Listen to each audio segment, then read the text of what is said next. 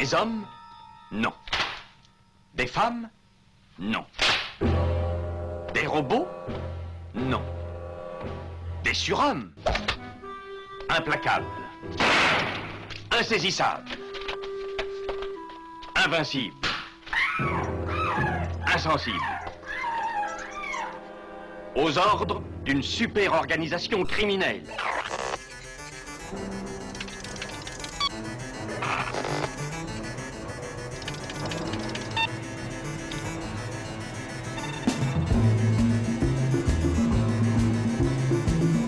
Impossible. Rien n'est impossible pour... Culture prohibée.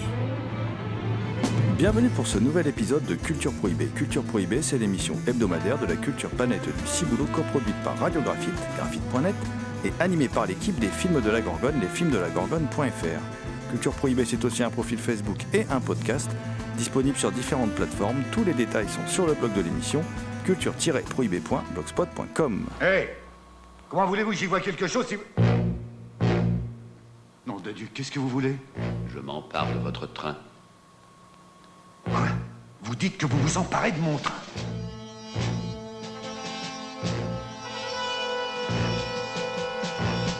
Hé! Tourne-toi, tourne-toi, je vais te faire voir quelque chose.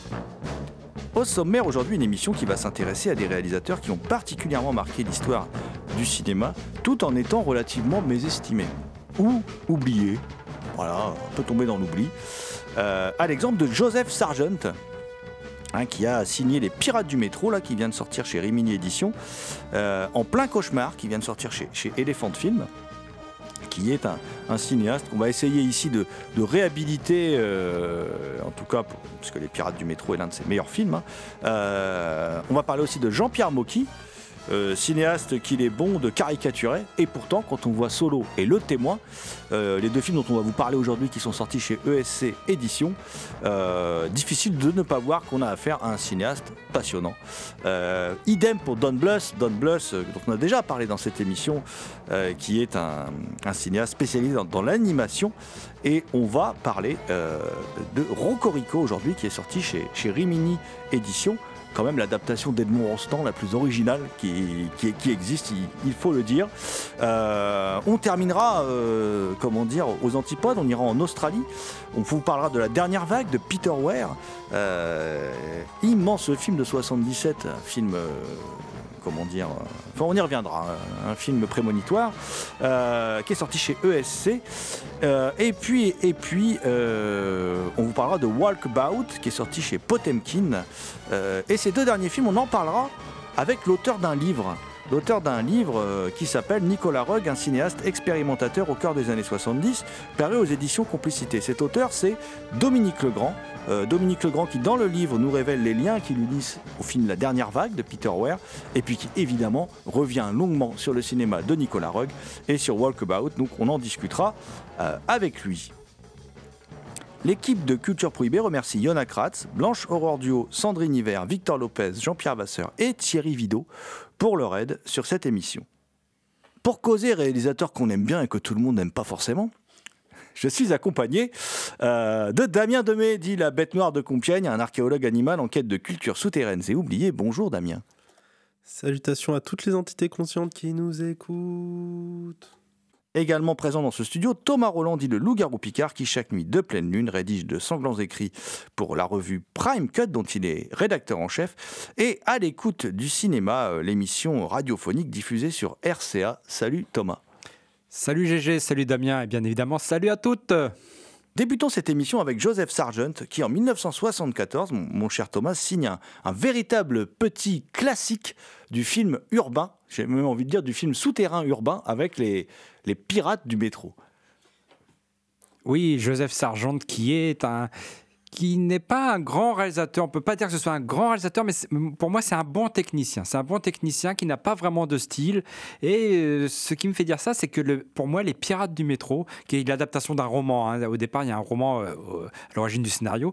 Les Pirates du métro, pour moi, c'est un film qui surfe sur, euh, sur le nouvel Hollywood. S'il n'y avait pas eu French Connection, je ne sais pas s'il y aurait eu les Pirates du métro. Parce que pour moi, il y a beaucoup de similitudes, notamment sur la tonalité, le traitement. Euh, Il y, a, y, a, y a cette, euh, ce- ah, cette âpreté euh, qu'on retrouve dans le film de Sargent, qui est un réalisateur qui ne nous a pas forcément habitués à, à ce genre de tonalité. hein.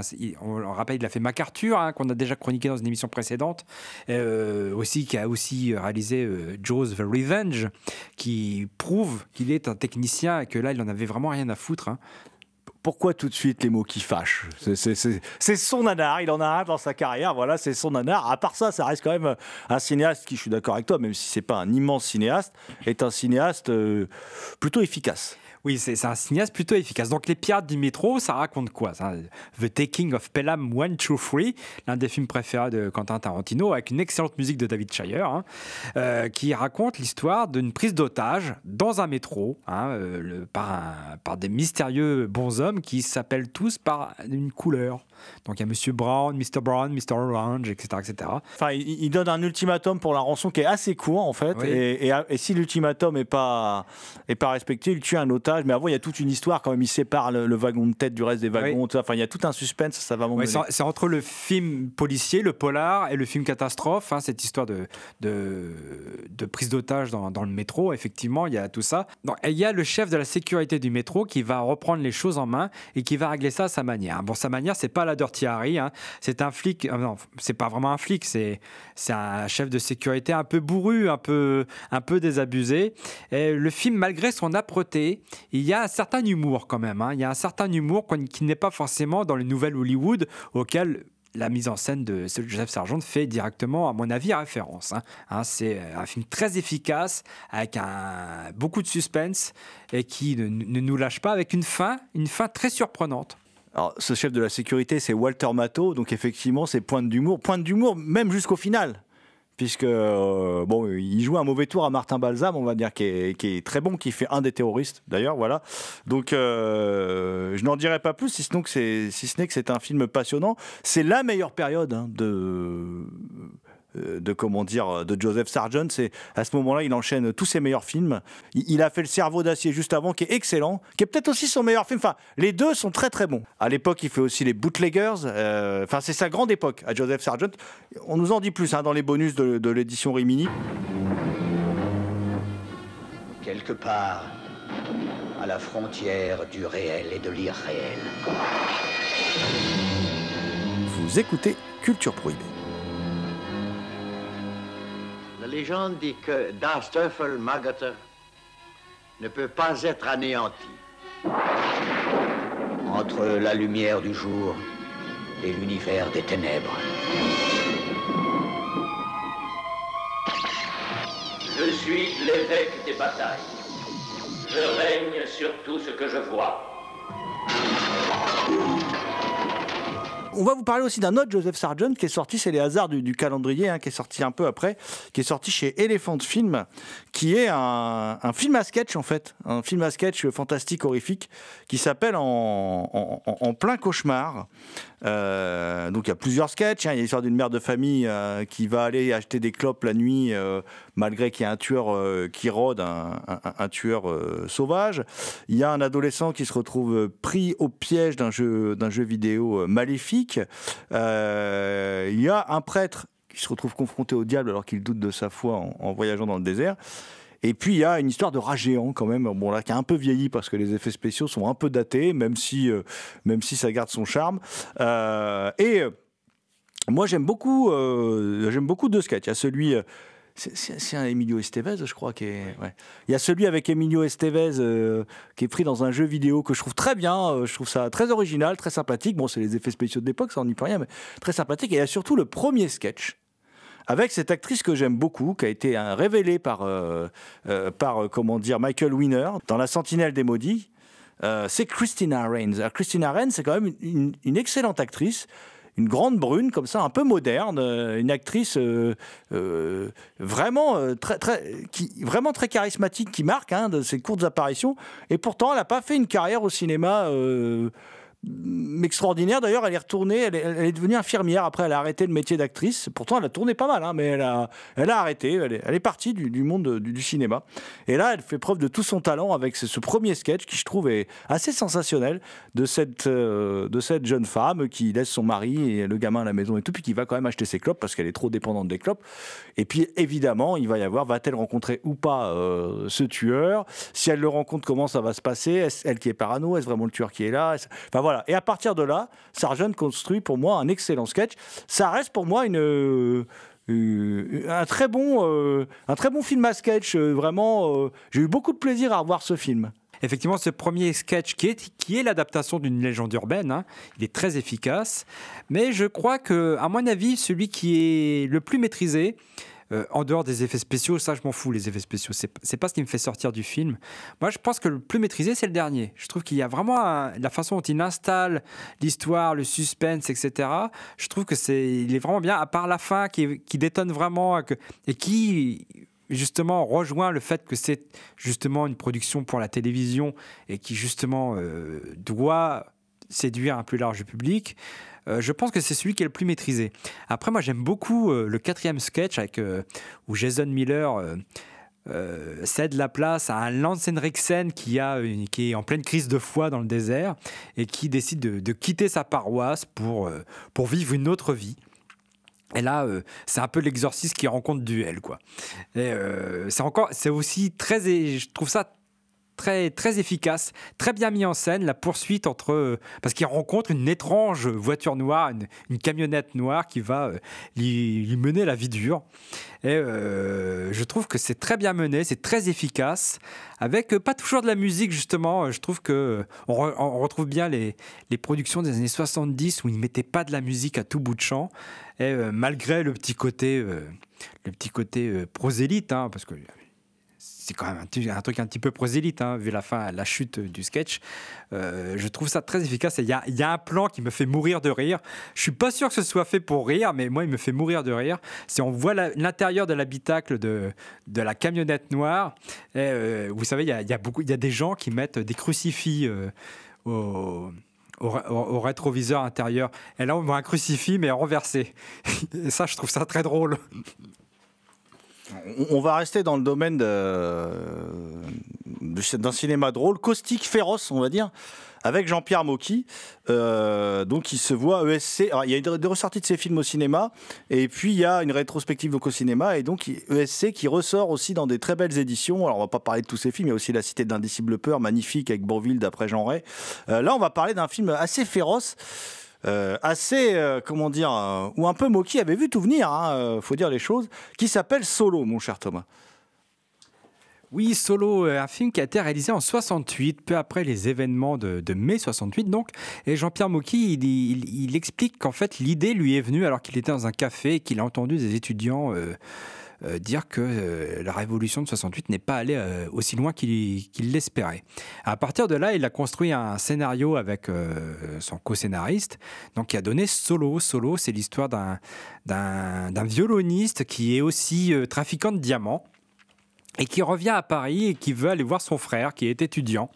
Il découvre que son frère étudiant, en fait, eh ben, il est aussi un terroriste d'extrême gauche et il vient de, de, faire un attentat où il a flingué euh, euh, des vieux notables libidineux. hein, euh. Il y a cette critique de cette bourgeoisie vieillissante et libidineuse et décadente là dans Solo.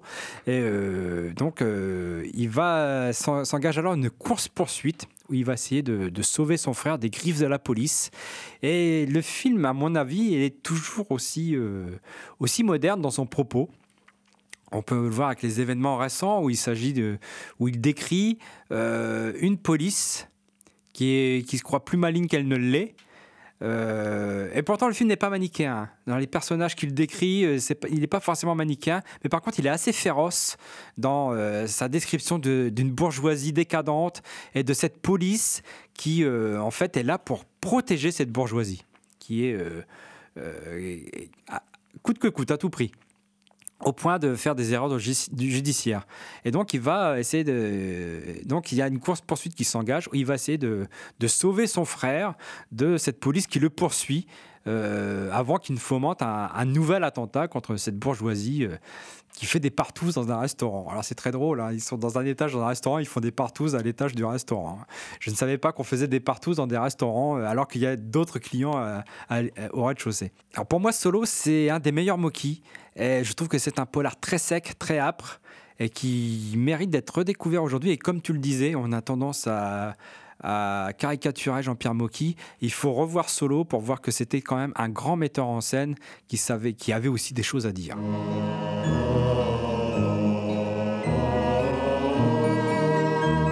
Vous écoutez Culture Prohibée spécial réalisateur.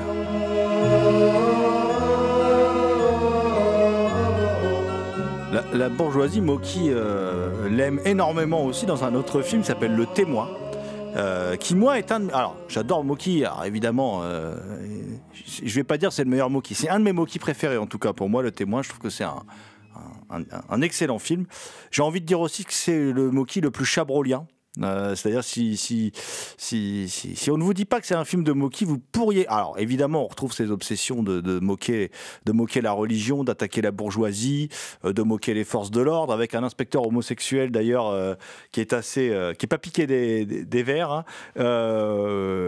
Mais le film aussi a une petite patte supplémentaire parce que comme il est produit, c'est une coproduction avec l'Italie, avec l'apport d'Alberto Sordi.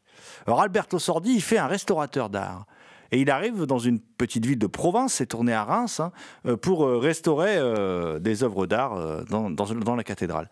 Et il se trouve que comme modèle, il doit prendre une petite fille de l'école qui lui évoque une des, jeunes filles qui est dans le, tableau. Voilà. Et puis cette petite fille, elle va être retrouvée assassinée. Alors ce, euh, ce peintre, s'il est là, enfin ce restaurateur d'art, s'il est là, c'est à l'invitation de son ami Philippe Noiret. Philippe Noiret, grand bourgeois, euh, directeur d'un consortium bancaire avec ses frères, mais c'est vraiment lui qui domine, c'est vraiment lui Philippe Noiret dans toute sa splendeur, hein, voilà, toute sa, toute sa gouaille, toute son, voilà, son- toute son aisance à interpréter des personnages fielleux. Euh, et il se trouve que ben, si cette petite fille est morte, c'est cette petite fille, c'était la maîtresse de Philippe Noiret. Enfin, en tout cas, Philippe Noiret, lui, il était fou amoureux de cet enfant. D'ailleurs, à un moment, il parle d'elle, il explique comment il est tombé amoureux d'elle, et c'est comme si il parlait d'une femme. Il parle pas du tout d'elle comme une petite fille. Voilà. Et euh, évidemment, hein, c'est de la pédophilie, évidemment. Et ce crime pédophile, ce crime ignoble, euh, eh bien, notre ami italien va en être accusé à tort et euh, mené vers une mort certaine, puisqu'il y a la peine de mort euh, en France à l'époque. Ce qui est assez drôle, c'est qu'il n'y a plus la peine, il y a plus la guillotine en Italie. Donc du coup, ils ont été obligés de retourner une autre fin pour l'Italie qu'on voit là dans le dans le Blu-ray sorti chez ESC. Euh, mais euh, et, c'est vrai que cet acteur Alberto Sordi, il apporte autre chose au film. Il apporte une autre dimension. Il rend son personnage qui est un peu un galérien au niveau au niveau des relations avec les femmes quand même. hein. Il a il a il lui arrive que des que des relations un peu compliquées, foireuses. Et, et- et dans ses relations avec les hommes, c'est pas mieux puisque son amitié va être trahie par Philippe Noiret quelque part. Euh, Il y a une scène mémorable hein, quand ils sont à la chasse et qu'on se demande si Noiret va le flinguer ou, pas. Enfin, euh, en fin de compte, Noiret va lui avouer hein, à ce moment-là euh, ce qu'il a fait. Grand film, grand film politique, euh, aussi très drôle, hein, c'est un, film drôle, mais tragique, euh, tragico-comique, vraiment à l'image des, des grandes comédies italiennes. Euh, très grand moquis, assez peu connu. Voilà, enfin moi je trouve que c'est un excellent, un excellent cru. C'est mon premier Moki. Du coup, euh, je découvrais euh, le style du Ral euh, à travers ce film. Et euh, c'est, enfin, le film m'a vraiment choqué parce que je savais pas du coup du tout à quoi je devais m'attendre. Et comme tu l'as dit, on commence du coup avec Alberto Sordi qui joue un, un peintre restaurateur euh, italien. Et en fait son introduction c'est un peu comme à Mr Bean c'est-à-dire il débarque dans une ville euh, il sait pas trop où aller euh, il embrasse les mains de tout le monde il essaye d'embrasser une vieille dame elle lui fout une gifle. Ça commence vraiment comme une comédie. Et au bout d'un moment, il y a justement toute cette intrigue autour de la jeune fille qui sert de modèle, qui commence à se mettre en place, et ça crée un malaise. Et en fait, c'est un film euh, qui joue sur deux tons que je trouve du coup extrêmement dérangeants et euh, choquants, c'est-à-dire qu'il maintient son côté euh, drôle et au fur et à mesure, il y a l'émergence euh, de paroles et d'actions sexuelles et surtout de la sexualisation des mineurs qui euh, arrivent là. justement, l'humour continue. Il y a des changements de temps. hein. Il, arrive à bien le faire, mais il essaye de maintenir cela. Ce qui fait que quand le meurtre arrive, euh. Il y, a y a un certain jeu qui se crée entre. euh, bah, Alberto Sordi qui pense avoir vu où enfin qui a vu où elle se trouvait, avec qui elle pouvait être, qui était son ami et son ami qui lui fait non non mais tu as tort, euh, il y a beaucoup de personnes qui s'habillent comme moi, c'était pas forcément moi. Et au fur et à mesure, euh, toute l'histoire euh, se met en place. euh, ce qui est intéressant du coup avec le personnage que joue Sordi, c'est comme tu le disais, Jérôme, c'est sa relation aux femmes qui est très particulière. de base, il va se retrouver avec bah, des personnes qui font de la prostitution invitées par son ami. Ensuite, il va être invité par une, une des domestiques qui, quand il va y aller, sera, bah, sera droguée. Du coup, elle va avoir aucun souvenir qu'il est passé. Alors que lui, au, final, bah, il, a des, euh, il a certains défauts, mais au final, il se tient assez droit. Et en fait, la situation dans laquelle il se trouve euh, le tire entre deux côtés, qui est que bah, il veut que le criminel soit arrêté et en même temps, il veut pas que son ami soit accusé euh, dans la situation. Et vers la fin, c'est un...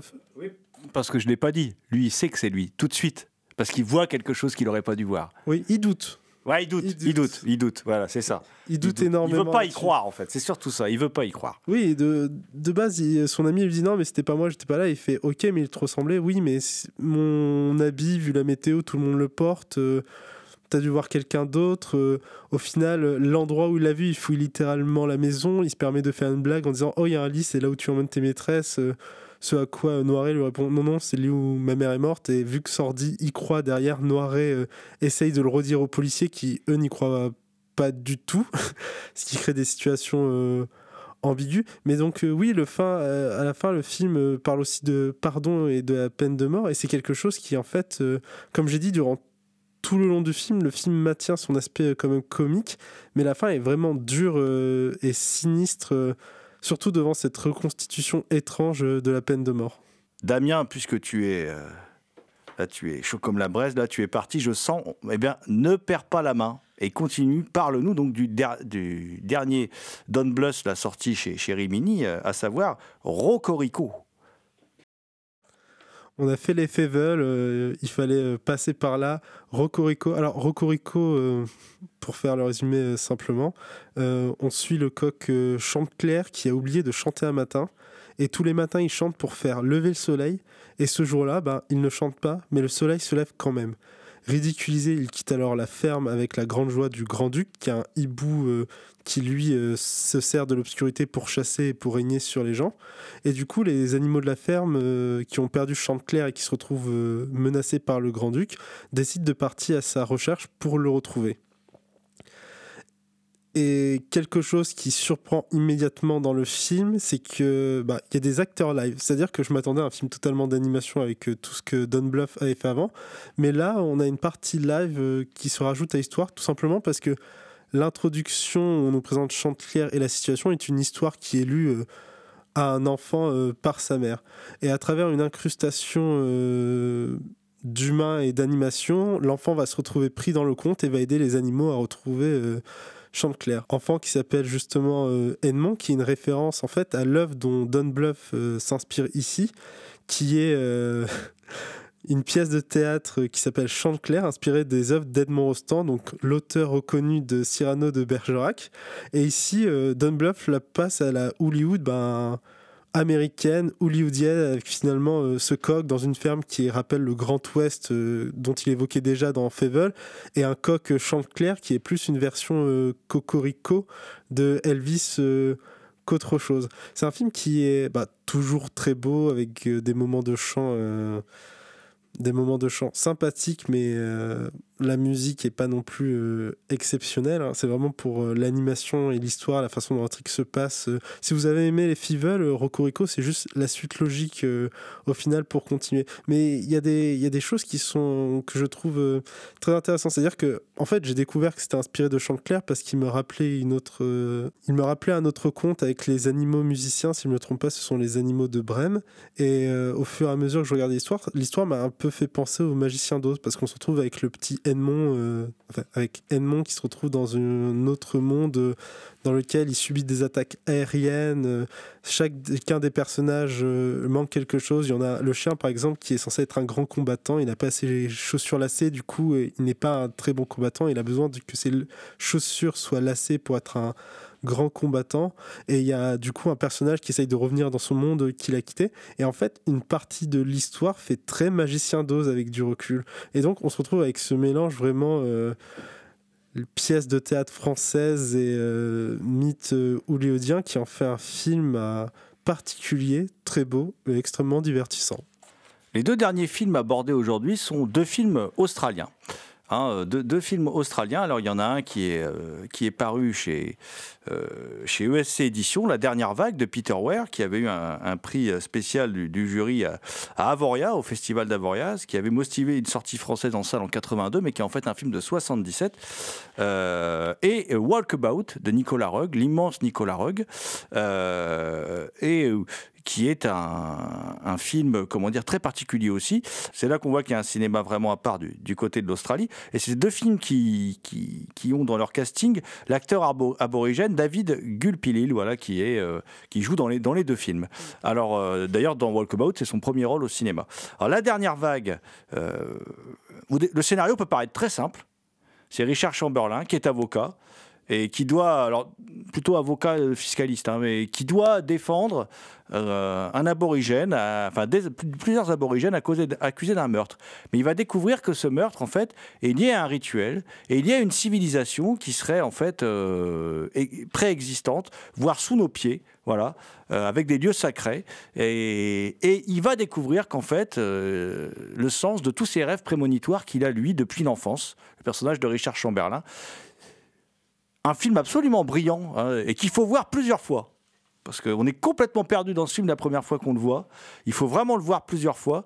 C'est un film où plusieurs couches de réalité se, se superposent et euh, tout y concourt, y compris la mise en scène, à ce que ça reste, euh, ça reste assez, euh, as- assez obtus. La, photographie est, vraiment superbe et on est tellement.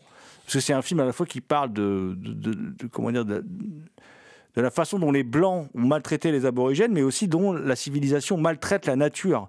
Et euh, on est en plein dans un débat, c'est un film totalement actuel. hein. Et euh, à la fin du film, euh, parce que tout le long, il a des visions de fin du monde, de catastrophe écologique, euh, Richard Chamberlain. Et à la fin du film, en fait, elle est là, cette dernière vague, et on ne sait pas si c'est une vision ou si elle est vraiment là. Mais peu importe, le message est passé. Et c'est un film absolument fascinant, un grand film fantastique, un grand film mystique. Euh, qui nous est euh, donné à voir dans cette euh, très belle édition sortie chez, chez ESC, où on va découvrir que cet avocat, eh bien, il est peut-être Mulcurul. Voilà, alors ben, si vous ne savez pas qui c'est, ben, regardez, le, regardez le, film. Quant à Walkabout, c'est... Jennifer Agutter, une su- superbe actrice hein, qui, jouait dans Le Loup-garou de Londres, qui jouait dans Écus de Sidney Lumet, qui là est toute jeune, elle a 16 ans. Et elle se ret- Ils sont emmenés dans le désert australien, dans le bush australien par leur père, et est avec son petit frère, qui est un tout petit garçon. Et leur père se suicide, ils se retrouvent coincés là. Et donc ils sont amenés à traverser euh, toute euh, une partie du désert, et ils vont croiser un aborigène qui fait son walkabout, justement, walkabout qui est euh, un passage à l'âge adulte lorsque l'on est adolescent chez les aborigènes. Et là aussi, on va arriver sur un film mystique, un film très particulier. Et ce que je vous propose, alors superbe, d'ailleurs ça s'est sorti chez Potemkin, superbe édition avec un, très bon documentaire sur David Gulpilin. hein.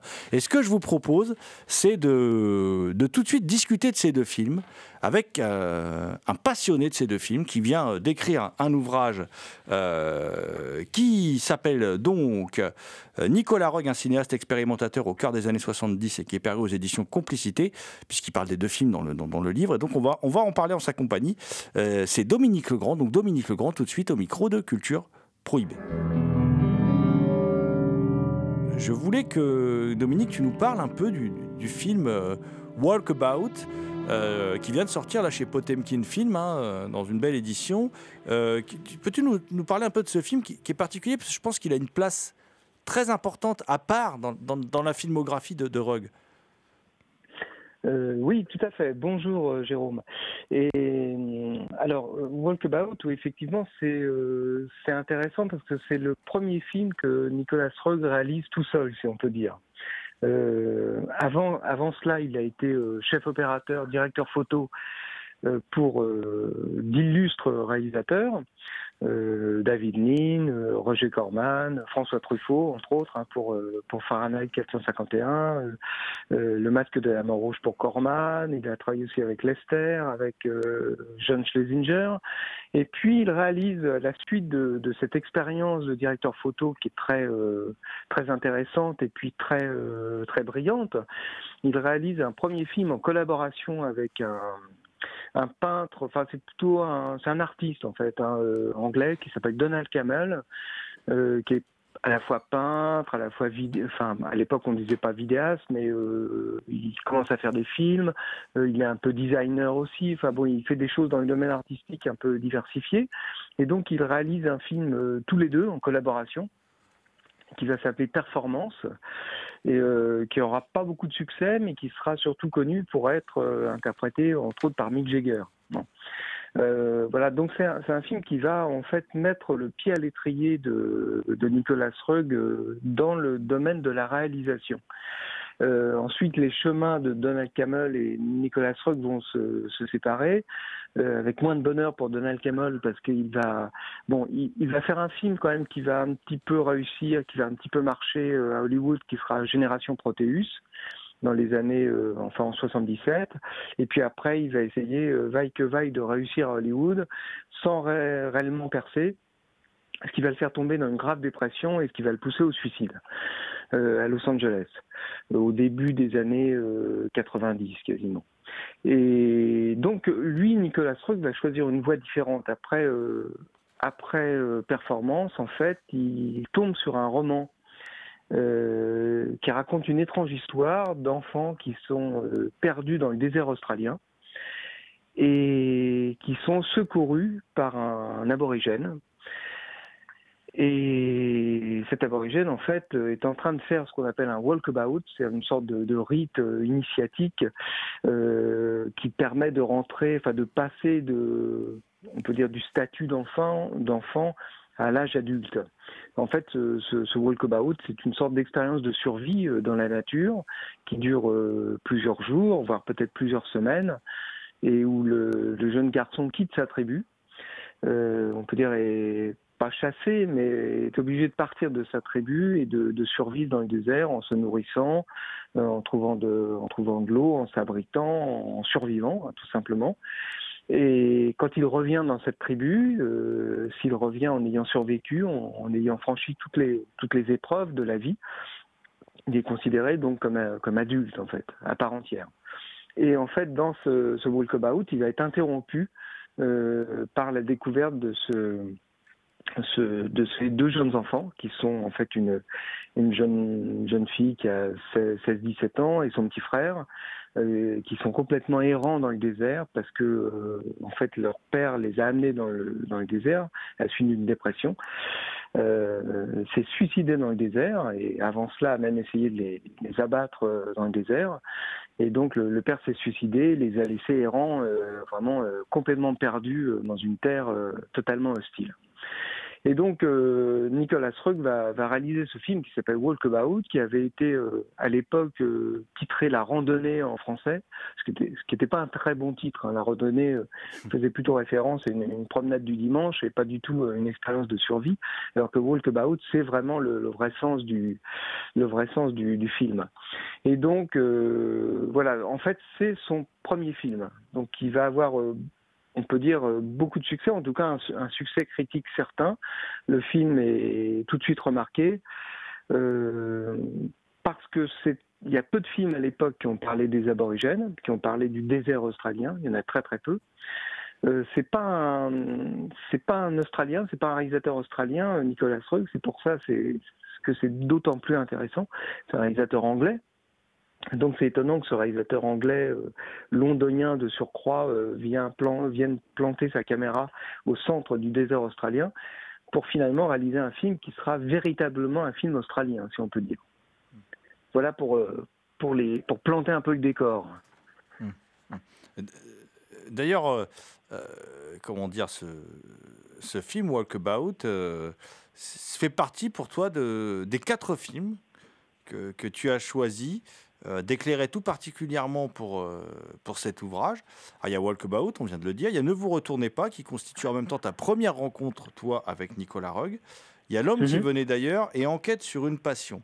Euh, pourquoi tu, tu- tu fais le choix de te consacrer à, à ces quatre films uniquement? Enfin, uniquement ou presque, parce que tu, tu- Mhm. tu- tu parles un peu des autres, mais c'est vraiment ton travail critique, il est énormément centré sur ces quatre films. Tout à fait. Alors c'est vraiment un choix délibéré et ça a été un en fait ça a été un choix à partir du moment où j'ai eu l'idée d'écrire sur Nicolas Rugg, euh, ça s'est quasiment imposé euh, dès l'origine du projet. Alors c'est un c'est un choix euh, que j'ai enfin pour lequel j'ai tenu bon parce que j'ai rencontré euh, enfin je l'ai soumis à pas mal d'éditeurs. C'est un c'est un c'est un livre qui n'a pas trouvé facilement euh, un éditeur. Euh, bon, j'ai un peu tous les arguments, euh, le fait que c'était quand même un réalisateur un peu confidentiel, que c'était assez pointu. Bon, ce qui me semblait surprenant pour des, des maisons d'édition de, cinéma, parce que bon, je voyais pas trop l'intérêt d'écrire le, la euh, le énième livre sur John Ford, Hitchcock ou Kubrick. Surtout que d'autres personnes euh, illustres l'ont fait bien mieux que moi et avant moi.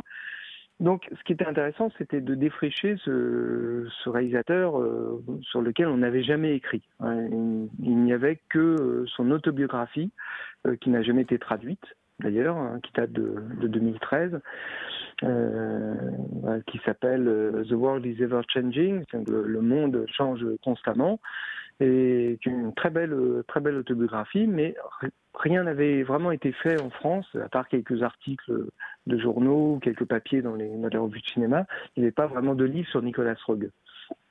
Alors, en fait, ça s'est imposé assez rapidement parce que, enfin, ce- cette décision d'écrire sur ces quatre euh, films-là, euh, parce que donc avant, bah, c'est sa carrière de chef opérateur.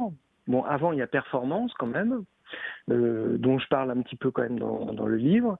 Et puis après 1980, euh, il y a deux choses. D'une part, le, on pourrait dire le, le principe, le mécanisme, le, euh, l'univers de Nicolas, Roeg, sa, technique particulière de montage, son, vraiment son, son langage cinématographique bien à part qu'il a, a mis au point, euh, va rencontrer beaucoup moins de succès euh, dans les années 80, parce qu'on on a vraiment l'impression que ce, euh, ce système, ce, ce procédé finalement qu'il a mis au point, ce procédé narratif, il ne va euh, fonctionner que dans les années 70. Et dans les années 80, où finalement on passe à des récits beaucoup plus linéaires, beaucoup plus euh, basiques, si on peut dire, euh, pas forcément plus inintéressants, mais qui sont, qui sont autres, on a l'impression que ce, système qu'il a mis au point ne fonctionne plus. Et, et finalement, il va se mettre à faire des films qui sont un peu plus communs, moins originaux que ceux des années 70. Et puis après, il y a un détail tout simple, c'est que ces films des années 80 sont pour la plupart euh, très difficiles à trouver. Certains, ont- certains sont trouvables euh, facilement, d'autres sont, euh, c'est un peu la croix et la bannière pour mettre la main dessus. Et, et je me suis dit, bon, finalement, pourquoi ne pas se centrer euh, sur quatre films importants, donc de Walkabout à, euh, à Enquête sur une passion, ce qui fait une décennie finalement, hein, de 70 à 80, sur des films dont il existe euh, les Blu-ray et les DVD, pas depuis très longtemps d'ailleurs. C'est Potemkin qui les a réédités, je crois, en 2015, euh, soit individuellement, soit sous forme de coffret, où il y avait les trois, excepté Walkabout, qu'ils avaient édité il y a très longtemps et qui viennent de rééditer, euh, qui étaient introuvables. Et voilà, donc c'était en fait ce, ce choix euh, à la fois pratique, le fait d'avoir les, les quatre films à disposition, et puis le et puis le, choix un peu artistique et, cinématographique qui faisait que c'était plus intéressant de centrer sur cette décennie-là que la suivante. Voilà. Et, d'ailleurs, puisque tu, tu l'as dit, ça a été un, ouvrage. euh, après, on reviendra sur les, comment dire, sur le système, la méthode, on va dire, Nicolas Roeg, hein, que tu as abordé à l'instant. Mais euh, ça a été un ouvrage difficile. Tu as eu du mal à persuader les éditeurs. Et pourquoi, justement, tu t'es dit, ben, en dehors du fait que ça n'avait pas été fait, hein, mais pourquoi un livre sur Nicolas Roeg en particulier? Pourquoi, pourquoi pas un autre cinéaste? Après tout, il y en a d'autres euh, de cinéastes qui oui. mériteraient un ouvrage. Tout à fait. Alors c'est vrai que j'aime bien d'une manière générale, bon, euh, excepté le, le, le livre que j'avais fait sur Polanski, euh, j'aime bien d'une manière générale essayer d'aborder un réalisateur sur lequel on n'a pas écrit ou peu écrit.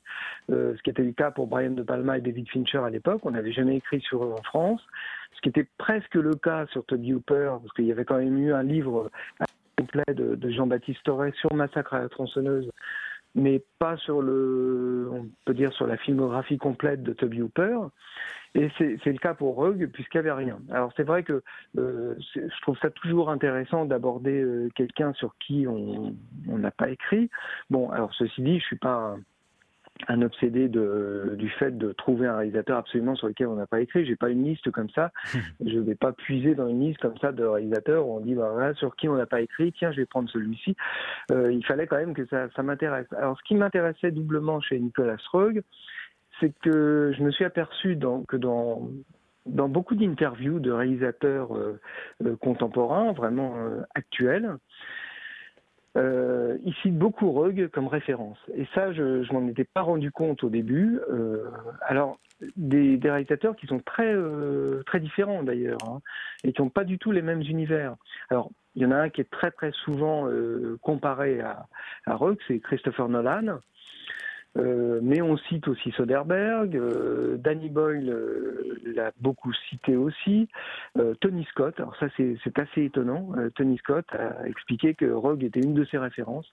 Alors c'est vrai que bon, quand on voit Top Gun c'est pas flagrant, mais quand on regarde certains films de, de Tony Scott, euh, dans son travail de montage, dans la façon dont il raconte une histoire, alors c'est valable par exemple pour les prédateurs, mais c'est aussi valable pour un film comme Déjà Vu, qui travaille beaucoup sur le temps, sur le euh, sur des, des scènes qui se passent avant, qui se passent après, sur des, sur un- des flashbacks et des flash forward. Euh, il y a vraiment un travail qui est un petit peu hérité de, de Rogue et un travail qu'on peut retrouver d'ailleurs chez quelques réalisateurs, quelques autres réalisateurs européens. Je pense entre autres à Alain Renet, qui est un réalisateur qui a beaucoup travaillé sur la mémoire, hein, sur euh, le fait que la mémoire est fragmentée, qu'on- que nos souvenirs arrivent d'une manière un petit peu euh, se télescope, euh, dans un ordre qui n'est pas vraiment prévu, euh, euh, parfois en remontant très euh, lointainement, parfois euh, euh, avec des, souvenirs récents, parfois en, en essayant de projeter euh, euh, éventuellement quelque chose qui va se produire dans le futur. Et Rogue a travaillé justement sur cette, on peut dire sur cette matière-là. Et voilà, donc quand, j'ai vu effectivement le, euh, espèce de, source finalement de, référence euh, que Rogue avait véhiculée euh, à travers les, ces metteurs en scène nouveaux, enfin ou actuels tout au moins, euh, je me suis dit tiens c'est intéressant que, que ce type-là qui est un petit peu euh, un petit peu en retrait, c'est vrai que c'est un, metteur en scène qui pas euh, bon voilà qui est pas qui est pas au premier plan, Nicolas Roeg qui est un petit peu un petit peu oublié, et en même temps on s'aperçoit que ces quatre films de la décennie sont toujours un petit peu présents, euh, non seulement chez ces réalisateurs-là et comme, source, comme référence, mais aussi chez beaucoup de spectateurs. Il y a énormément de spectateurs qui se souviennent de Ne vous retournez pas ou de L'homme qui venait d'ailleurs, par exemple. Voilà, donc ça a été euh, finalement des, arguments euh, qui ont pesé dans le fait que je me suis dit tiens, allons-y, écrivons un livre sur, sur Nicolas Roeg.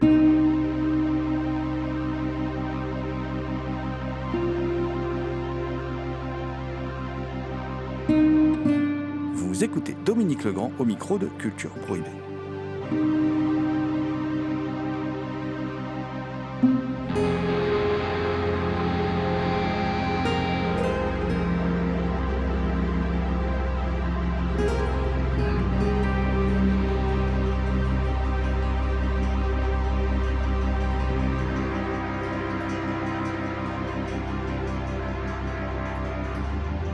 Puis il y a ta rencontre avec Ne vous retournez pas que tu, tu évoques dans l'ouvrage, euh, que tu regardes dans ton lit, euh, sur ta petite télé, adolescent, qui, qui- qui te marque particulièrement. Oui, oui, tout à fait. Euh, oui, alors c'est un, film que j'ai découvert quand j'étais, effectivement, je crois que j'étais au lycée à l'époque. Enfin, j'étais au lycée. Je me souviens plus si, si j'étais au lycée ou si j'étais en première année de fac, mais enfin voilà, dans, dans ces eaux-là, dont j'avais à peu près 10, 17, 18 ans, 19 ans, enfin dans, peu près à, ce moment-là. Donc, euh, effectivement, à l'époque, je vivais encore chez mes parents, j'avais une, chambre et puis j'avais une, télé qui était. Il n'y avait pas d'écran plat à l'époque, hein. c'était pas des, hmm. c'était ce qu'on appelait des télé portatives. Donc, il y avait un, tube cathodique, bon, voilà, ça faisait une, une grosse petite télé, si on peut dire. Et euh, j'avais cette mauvaise habitude, effectivement, que je raconte dans le livre, euh, euh, de me coucher. Je mettais la télé, comme on pouvait transporter un petit peu partout, je la mettais sur mon bureau et je regardais donc des films, je regardais la télévision depuis mon lit. Et donc à l'époque, on est au début 80, quelque chose peut-être 80-81, donc il n'y a pas de il n'y a pas de VHS, il n'y a, pas, encore de cassette vidéo. Euh, bien sûr, il n'y a pas de DVD, ça c'est évident, mais il n'y a, même pas encore les VHS. Et, donc je découvre ce film-là euh, au hasard d'un passage tardif, si mes souvenirs sont bons, il n'est pas passé dans ce qu'on appelait le prime time à l'époque. Hein. Le terme n'était pas encore euh, connu, mais enfin en première partie de soirée, on va dire. Je pense qu'il est passé assez tardivement. Je me souviens qu'il est passé avec le rectangle blanc qui était encore le, la signalétique euh, de censure à l'époque. Euh, alors sans doute à cause du climat euh, anxiogène, surtout à mon avis à cause de la scène d'amour du film, qui était quand même un petit peu un petit peu choquante à l'époque. Et puis et voilà, donc je découvre ce film dont je ne savais absolument rien. Je connaissais pas du tout le nom du réalisateur. Je connaissais à peine les, deux, les deux acteurs, enfin Julie Christie et Donald Sutherland. Euh, J'avais jamais mis les pieds à Venise, donc pour moi c'était vraiment un, terrain inconnu. Et euh, et voilà, donc c'est ma première rencontre avec Nicolas Roeg à travers ce film complètement angoissant. C'est un, film qui m'a vraiment euh, à la fois bousculé, bouleversé, euh, qui m'a interloqué, qui m'a qui sidéré parce que dans la façon dont il était dont il était raconté, euh, c'est un film à la, fois euh, émouvant, bouleversant, parce qu'il part d'un point de départ qui est très dramatique, à la mort d'une petite fille, mais qui est très angoissant parce qu'on se retrouve dans un Venise, euh, dans une Venise, pardon, qui est en hiver, donc on n'a pas souvent l'habitude d'ailleurs de montrer Venise de, à cette saison-là et surtout une Venise assez lucubre, assez euh, parfois avec des, des, canaux complètement déserts, avec des, des ponts déserts euh, de nuit, euh, et, et, ça crée tout de suite une atmosphère assez assez angoissante, voire gothique d'ailleurs, hein, voire gothique et, et qui, qui emprunte beaucoup de choses au, au. Hein. C'est évident que c'est un, un, film qui est à la fois euh, anglais euh, gothique, mais surtout très, très italien, parce que voilà, ça se passe à Venise et on est en pleine période des années 70, et le, genre qui règne en maître à l'époque, c'est le giallo. Euh, voilà, donc c'est un, film, bon, j'avais à l'époque, j'étais pas encore très très familier des, des giallo, des films d'Argento, de, Bava, j'en avais vu très très peu. Et, et donc je découvre, je découvre ce, ce, film que je connaissais pas et qui, qui m'est jamais sorti de la mémoire depuis. Et j'ai mis très très longtemps à le revoir. Très très longtemps. C'est-à-dire que, bien sûr, comme il n'y avait pas de VHS, le film n'était pas disponible. Et même quand les VHS sont arrivés, bon, bah, il était introuvable. il n'existait pas en VHS. J'avais trouvé une copie en DVD. Euh, vraiment un truc, je, ne me souviens plus comment j'avais trouvé ça. une amie qui m'avait trouvé ça par un système anglais avec euh, un film qui était même pas chapitré. Donc le film était même pas chapitré, euh, non sous-titré, avec uniquement des sous-titres pour les sourds et malentendants. Hmm. Donc c'était la seule version que j'avais trouvée de Ne vous retournez pas. Euh, donc que j'ai gardé religieusement avant que voilà avant que Potemkin finalement ne, ne sorte une version digne de ce nom quoi. Mmh. qui soit complète, euh, restaurée. Ton lien aussi avec euh, Nicolas Rugg, hein, donc euh, Nicolas Rugg auquel tu consacres cet ouvrage, un cinéaste expérimentateur au cœur des années 70, paru aux éditions Complicité. Il passe aussi par Peter Ware et le film La Dernière Vague. qui est un film d'ailleurs quand on le regarde qui est aussi une sorte de walkabout pour son personnage principal, hein, interprété par Richard Chamberlain, qui est un film qui a une importance particulière pour toi en plus, tu le racontes dans l'ouvrage. J'ai découvert la dernière vague dans un cinéma euh, euh, du, à côté du Luxembourg qui s'appelait Trois Luxembourg.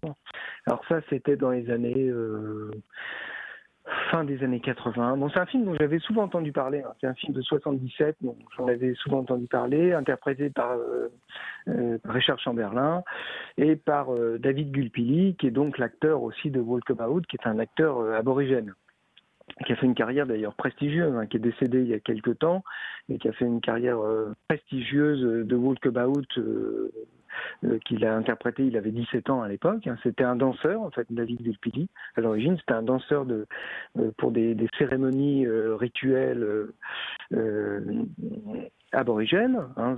À l'époque, son, son, grand, euh, son grand succès, ça, ça avait été de, de danser devant la reine Elisabeth II, qui était venue en, en, Australie. Et puis après, euh, voilà, il a été remarqué en fait finalement par Nicolas Roeg euh, dans Walkabout. Et puis il a une carrière assez importante euh, dans des films comme Australia, comme Charlie's Country, pour lequel il avait eu un, prix d'ailleurs. Euh, voilà, donc c'est un acteur qu'on a, a souvent vu après. Et euh, effectivement, son, son un de ses premiers grands rôles, c'est euh, la dernière vague en 77 de Peter Weir. Alors à l'époque, Peter Weir, c'est encore un réalisateur australien. Mais il n'a pas encore émigré aux États-Unis. Euh, il n'a pas, il a, pas fait euh, Witness, il n'a pas fait Le Cercle des poètes disparus, il n'a pas fait tout ça. Même l'année de tous les dangers, il n'a pas encore tourné. Euh, il fait trois premiers films australiens qui sont importants. Enfin, un premier film qui est un petit peu remarqué, mais qui est n'a pas beaucoup de succès, qui s'appelle Le Plombier, qui est une histoire très très étrange. Et puis après, il fait trois films en fait qui vont être remarqués. Le premier est très bizarre, qui s'appelle Les voitures qui ont mangé Paris. Film fantastique euh, qui se passe dans un petit, une petite ville australienne euh, avec des, voitures euh, trafiquées. Enfin, c'est très très étrange. hein. J'ai vu il y a très très longtemps. Et puis après, donc il enchaîne sur euh, un très très beau film, très surprenant, qui s'appelle Picnic à Hanging Rock. Et puis, euh, et puis la dernière vague euh, juste après. Et donc je découvre ce film en, c'est ça dans les années fin des années 80, début 90. Et je découvre à la fois donc un cinéaste que je connais pas, donc euh, Peter Weir, un univers que je connais pas, c'est-à-dire l'univers des croyances aborigènes, parce que les aborigènes ont des croyances très très fortes. Euh, c'est pas une religion, hein, mais c'est un ensemble de croyances qui font qu'ils vivent vraiment dans une sorte de cosmogonie avec les, éléments, avec le- leur environnement.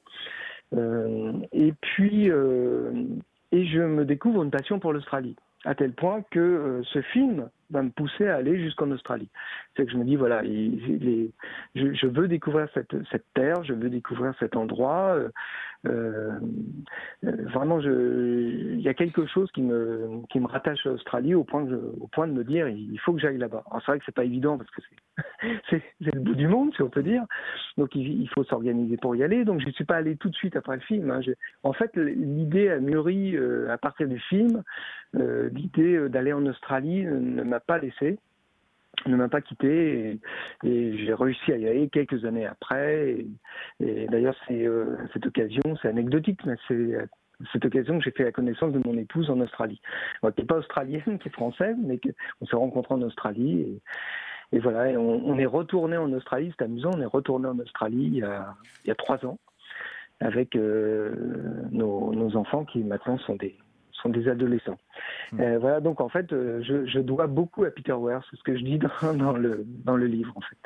Alors, euh, pour, parce qu'il faut bien conclure à un moment, de toute façon. Donc, euh, pour conclure, je vais, je vais reprendre ta, ta conclusion, en fait, la conclusion que, de, de ton livre, euh, dans laquelle tu qualifies Rugg, mort à 90 ans en 2018, de, de génie de la perception, transformant chacune de ses œuvres en expérience unique pour le spectateur. Est-ce que tu dirais, toi, que c'est un...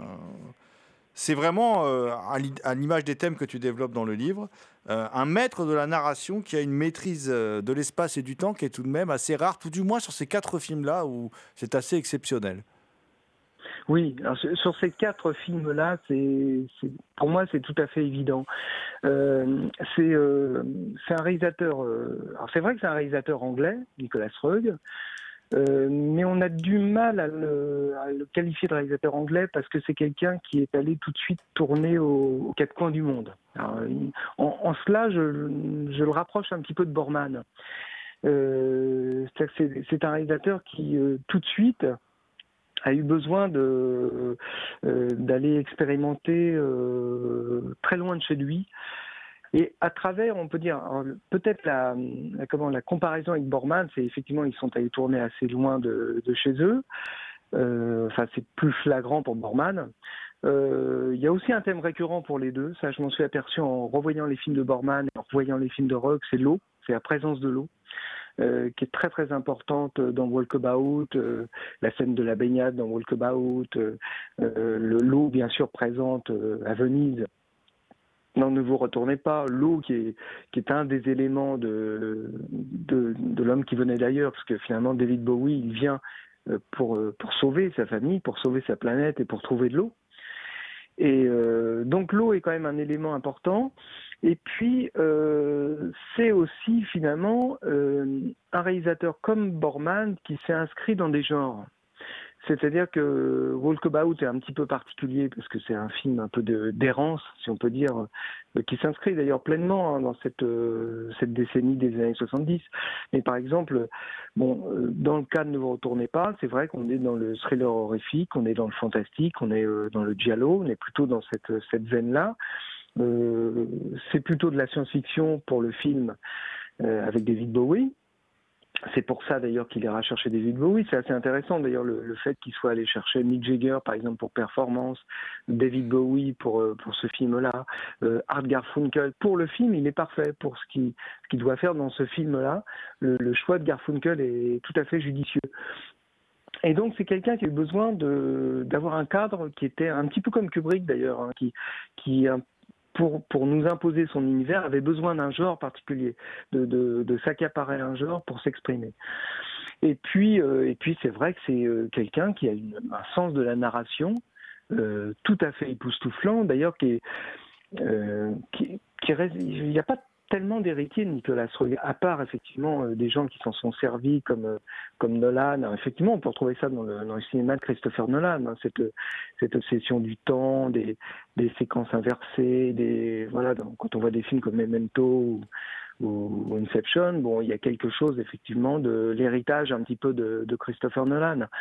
Donc c'est quand même quelqu'un qui a posé des jalons sur le fait qu'on pouvait raconter une histoire autrement, une histoire qui était apparemment simple, parce que c'est vrai que les, quatre histoires sont simples.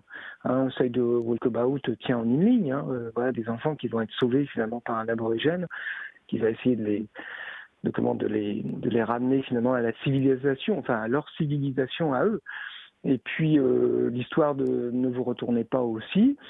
L'histoire de, de l'homme qui venait d'ailleurs est très simple aussi. Hein, un extraterrestre qui vient ici pour sauver euh, sa famille, pour trouver de l'eau et repartir sur sa planète euh, en, ayant, en essayant de sauver sa famille. Donc le choix aussi de David Bowie est intéressant parce que David Bowie c'est quelqu'un qui, qui était très très difficile à à utiliser au cinéma. D'ailleurs, il, y a eu peu d'exemples probants d'utilisation de, David Bowie, peut-être peut-être dans Furio ou Les Prédateurs, mais euh, c'est pas quelqu'un qui a qui avait un, talent d'acteur extraordinaire, euh, ou tout au moins s'il en avait un, euh, son talent d'acteur était tellement, euh, on peut dire, phagocyté par son image et par ce qu'il véhiculait que c'était très très difficile de lui faire interpréter autre chose que ce qu'il était en fait à l'origine, c'est-à-dire David Bowie. Et puis Enquête sur une passion, qui est une histoire très simple, hein, l'histoire d'une bah, histoire d'amour qui fonctionne pas, une séparation, qu'il va rendre en fait extrêmement complexe en apparence. Euh, par un jeu de par un jeu de puzzle, par un jeu d'aller-retour de séquences, en fragmentant son récit, et effectivement, il en fait quelque chose qui, peut sembler complexe, alors que c'est une histoire très simple à l'origine. Et en fait, quand on voit les films de David, de, de Bowie, de, de, Nicolas Roeg, on a vraiment le, sentiment qu'il a, euh, qu'il a construit ses films en fait comme des puzzles. C'est-à-dire que chaque pièce est particulière, indépendante, et, elle est assemblée à d'autres. Et une fois qu'on a le, le, puzzle complet, finalement, euh, l'histoire devient limpide et s'impose au spectateur. Mais ça demande presque une participation en fait du, spectateur. C'est voilà, des, des films qui quand même demandent un effort euh, au spectateur euh, pour rentrer dans l'histoire et pour euh, pour vraiment vraiment pour participer à l'élaboration du film.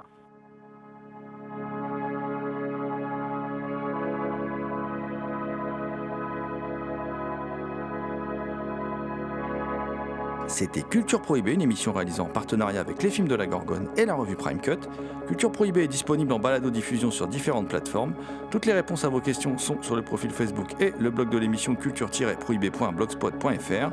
Culture Prohibée était une émission préparée et animée par votre serviteur Jérôme Potier dit La Gorgone, assisté pour la programmation musicale d'Alexis dit Admiral Lee, une émission animée avec Damien Demé dit La Bête Noire de Compiègne, Thomas Roland dit le loup-garou Picard, and the last but not the least, je veux bien sûr parler de Léo à la technique. Salut les gens, à la prochaine.